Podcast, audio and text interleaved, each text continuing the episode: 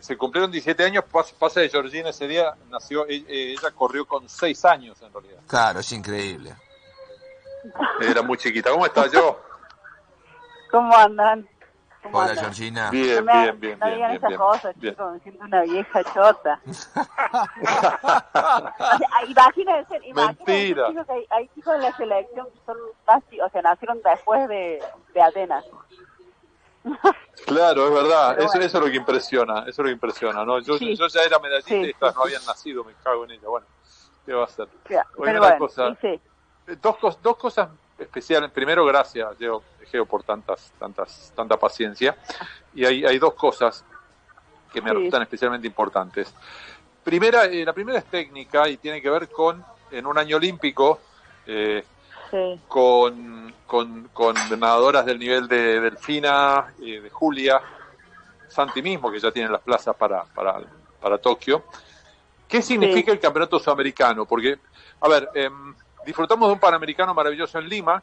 Em, este sudamericano muestra muy buenos resultados en algunos niveles, pero, pero mm. a veces caemos en la tentación de no contar toda la historia. Es decir, mira, en algunos casos eh, se, compite contra lo mejor que hay en el mercado y en otros casos no tanto, ¿no es cierto? Sí, sí, sí, es, medio, es así, la verdad que es así.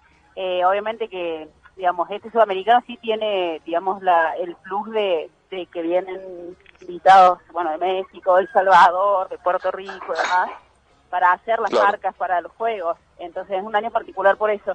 Pero en algunas pruebas sí hay, bueno, Brasil vino con, con un equipo ves, digamos, está haciendo un recambio grande. No hay nombres de, de, trayectoria. Pero creo que este es más un torneo, era para, para algunos, los que no tienen la marca, bueno, volver a tener sensaciones de competencia con rivales un poco más fuertes y para otros venir a buscar las marcas. Algunos países, por ejemplo, no sé, con una marca B que los deja un poco más posicionados, están bien porque pueden ir por el grupo de participación. Entonces, es un torneo particular. sí, sí, sí, o sea, esto, eh, a ver, eh, es bueno plantearlo porque lo más sencillo sería decir, uy, Argentina logró tantas medallas, está primero en, el, en la clasificación por equipos. La verdad, ser campeón sudamericano por equipo, yo no sé si alguna vez Argentina lo logró, pero si lo logró fue en la década del 60, porque cuando competís contra Brasil más o menos, nivel. Más o menos. Claro, con Brasil entero es muy difícil y no es y no es una falta de respeto. ¿cierto? Después se replica en los Juegos Olímpicos. Cuando vos ves que Brasil te mete tres o cuatro medallas olímpicas en un juego, ¿no es cierto? Sí, sí, sí, sí, digamos, y tienen otro plan también, otra planificación, ¿no? Eh, ahí estos sudamericanos ellos los traen mucho a los juveniles. Eh, igualmente no deja, no deja de ser un gran logro, ¿no? Porque antes con el equipo de Brasil y todo, nunca le habíamos podido ganar, por lo menos eh, claro, claro. nunca le habíamos podido estar, ni siquiera estábamos, o sea, estábamos peleando el tercer puesto. Claro, claro, no, a ver, eso, eso no está en discusión. Eso no está en discusión basado especialmente en lo que pasó hace dos años con ese muy buen equipo de, de mujeres que se armó. O sea, cuando vos ya tenés una posta sólida medley, estás hablando de cuatro nadadoras de estilos diferentes que tienen un rendimiento serio, digamos. ¿no? Sí, ni hablar. Y las otras postas también, ¿no? Creo que hacía mucho que no se veía esto, ¿no? Porque antes había por ahí algunos resultados que eran muy muy destacados, que, que no sé, con tiempos muy buenos, pero no no había equipo, no había por ahí tanto acompañamiento para nadar una posta. Eh, ahora sí, tenés especialistas en, la posta combinado es, clave. Tenés una espaldita que te dan los sin espalda, por ahí, no sé, me tocaba a mí a veces nadar sin espalda y todos sabemos cómo nadar espalda. eh, sí, sí, sí, sí, sí, qué lindo momento me hiciste pasar. Eh, con, tus, 100 metros de espalda en Atenas. Eh, Georgina, la otra, la otra parte, justo dijiste 100 espalda, me acordé de, eh, Andrea. Andrea Berrino, y después me acordé también de 50 mariposa con la chica venezolana. Hubo dos episodios por ahora marcados. Tres, eh, tres o cuatro. Hay tres con videos, tres con videos y hay uno que todavía lo están viendo ahí, pues bueno. A ver, ¿qué es lo que, me, puedes explicar, Un segundo puesto que no era, pero bueno.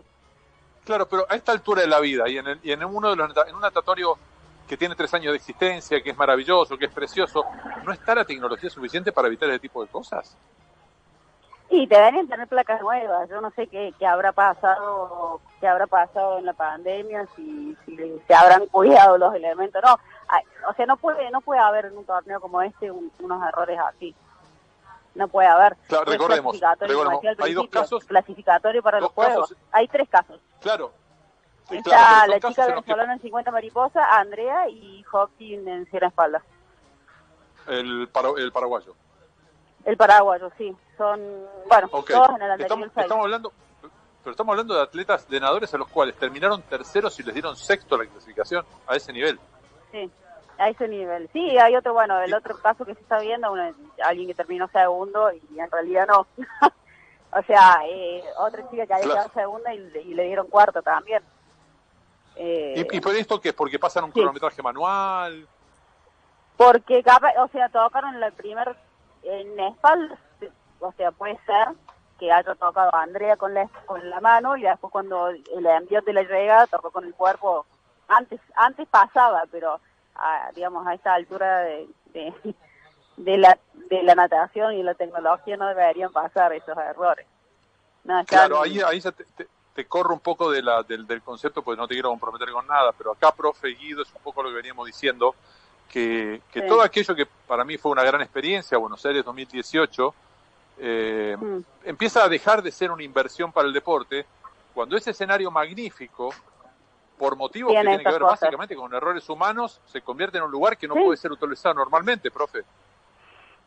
Sí, sí, sí, sí, es así. coincido totalmente con vos.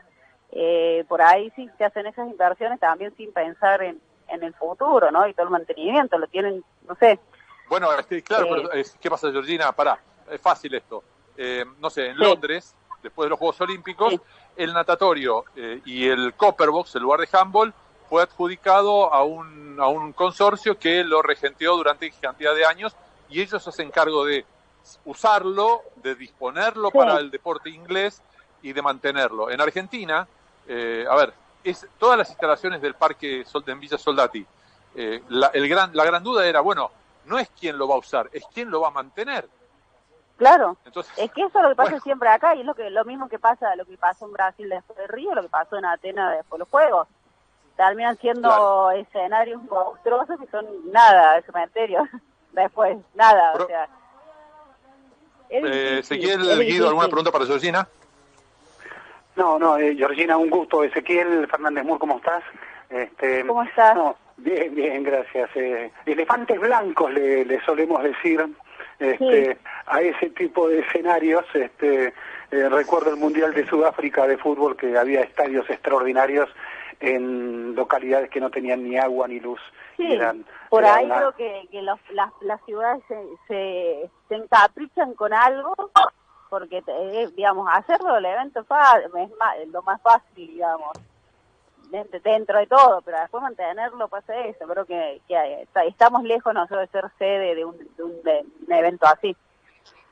Sí, sí, lamentablemente. Y, y, por ahí la pregunta si sale, se te sacaba del sudamericano, eh, porque leía que mm, me avisaba un gran amigo de la natación, Osvaldo Arsenio, eh, de, que, de que se está yendo el que era el presidente de la Federación Internacional, ¿no? después de 35 años, 35 años el ah. hombre ahí, y uno diría 35 años, pero el hombre que se había apoltronado ahí no se iba más y era casi casi como un dictador. pero en todas las federaciones pasa lo mismo. Exacto, pero lo que me dice, lo que me, lo que me decía Osvaldo, que lo que se viene tal vez sea peor. Es peor.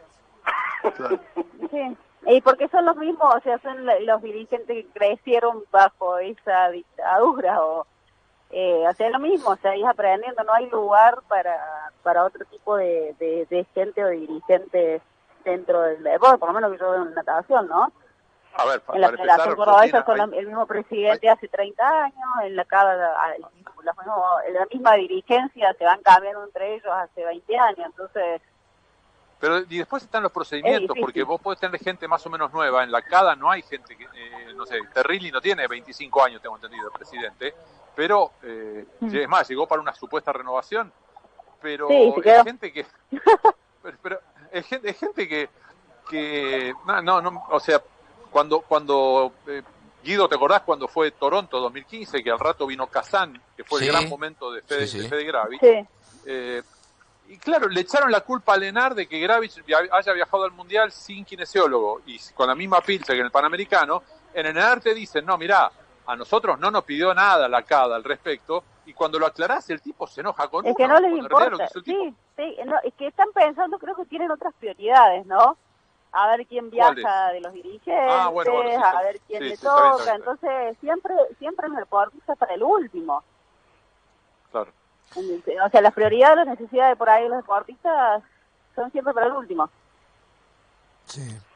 Eh, Ese es el problema. Y mientras sean, no sé, la gente está ahí, siguen teniendo los mismos vicios.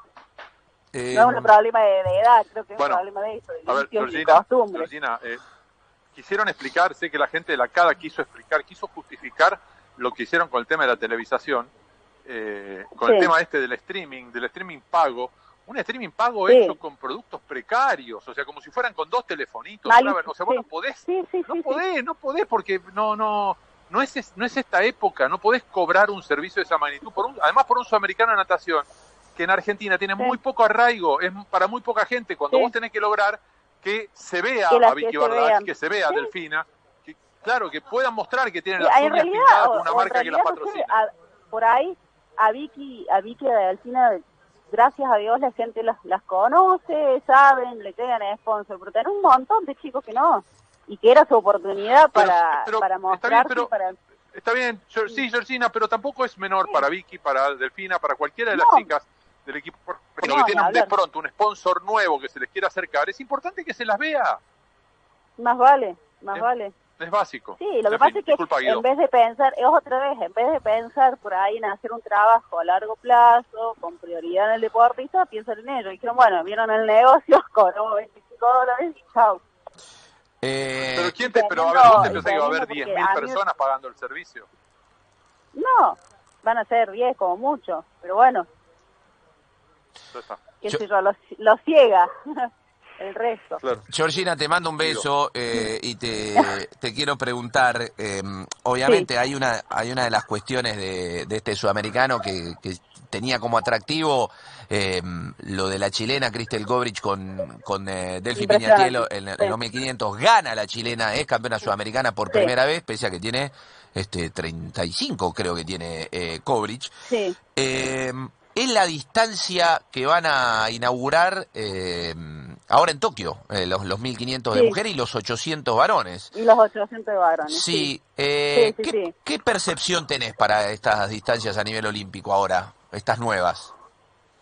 Y yo creo que se tendrían que sumar todas las que están en el, en el Mundial de Pileta Larga, todas las pruebas. Ya hace Claro, años que se claro, venían los 50 corriendo también. esas pruebas en el Mundial, me parece que, que está un poquito atrasado en eso. Pero nada, o sea, la verdad que muy contenta porque Cristel creo que, bueno, si hay alguien que se merece lo que le está pasando es ella.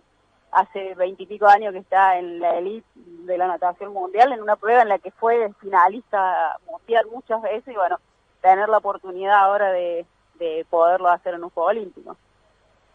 Eh, recordemos además que Pero- las pruebas de, de 50 metros mariposa, pecho y Sí. espalda no son olímpicas y no, no, tiene gran no. sentido que no lo sean porque no es que por incorporar esas, más- esa- esas pruebas sumás más nadadores, lo puede hacer con los mismos nadadores que viajan para los 100.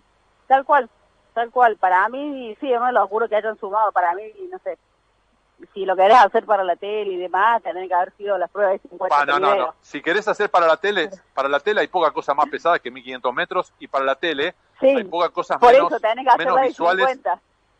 Claro, y, y no y, y de golpe también es cuestionable el tema de la posta mixta, porque la posta mixta, al, al Sí. tener intercalados los...